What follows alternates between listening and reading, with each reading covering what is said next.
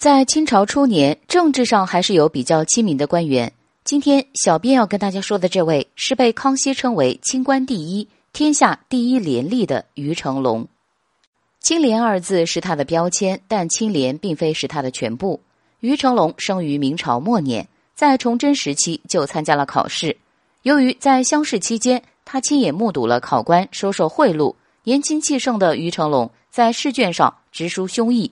结果自然是名落孙山。后来他考了很多次都未上榜，当时的他已经四十四岁了，再加上非科举正途入仕的，前途一片渺茫。于是他不顾家人的劝阻，告别妻子，离乡，来到了遥远的广西罗城。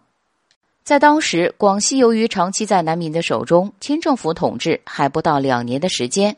于成龙刚去的时候，也被那里的恶劣环境吓了一跳。罗城饱经战火，有时还会有劫匪强盗。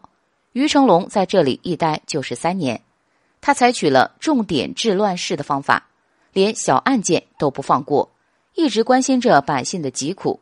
他又招募流民定居，以恢复生产。后来在他离开罗城时，百姓都给他送行，称他为清官于成龙，青天第一人。后来他得到了康熙的重用。很多人会好奇这是什么原因呢？首先要承认，当时清王朝兴立不久，民风比较淳朴。